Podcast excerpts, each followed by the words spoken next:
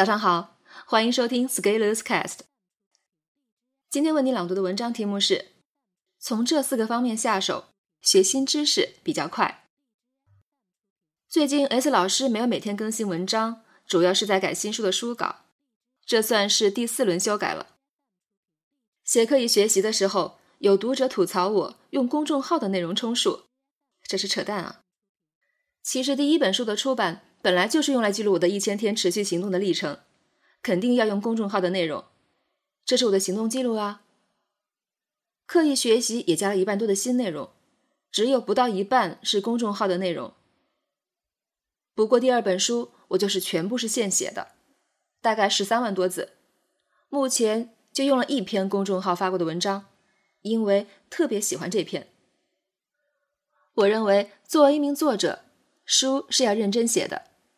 虽然回头看总会不满意，但是当下能做多少就做多少。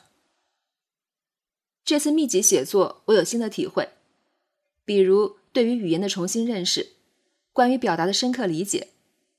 我们作为中国人，活在汉语的环境下，总是以为自己已经熟练了，其实不然。被动输入和主动输入是不一样的，而输出和输入又不一样，输出和精修。又不一样，只要你肯努力，总是可以找到提升表达的空间。学习就是一个永无止境的过程，总会找到不足，总有可以下功夫的地方。不过，这个学无止境的过程也会让很多人望洋兴叹，因为你感觉自己学不完。但是换一个角度，如果你不会因为这个世界上的钱赚不完而望洋兴叹。你也不应该因为学不完天下的知识而望洋兴叹。慢慢来，每个人的能力基础不一样，能多学一点算一点好了。但是学习也不完全没有章法，不同领域的知识其实相似性很高，可以相互打通。你想想，所有人都有神经系统，学习知识就是拿不同的信号刺激神经系统。所以，生理结构相同，决定了什么知识都可以学。我在刻意学习中总结了学习系统的四个要素。每年成长大课，我就会给社群的小伙伴梳理一遍，并加入最新的内容。我认为，如果你在学习中能把握好这四个方面，你学新东西的速度会比较快。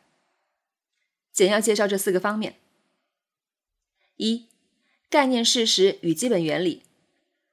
这部分就是纯粹需要记忆并且灵活反应的。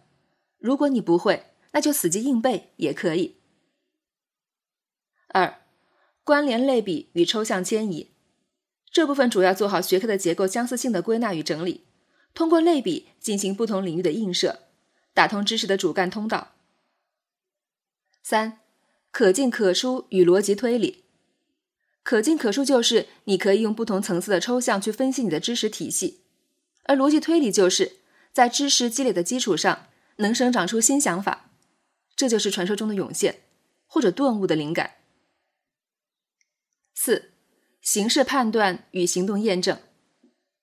学了那么多，最后的目的就是为了做判断，判断完要决策，决策完要做执行，执行了会有成果。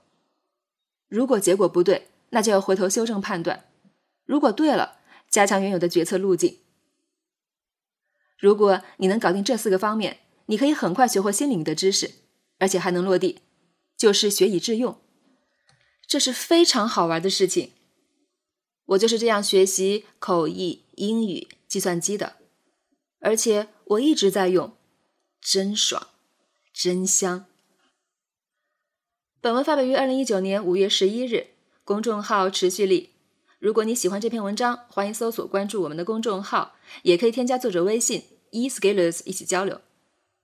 咱们明天见。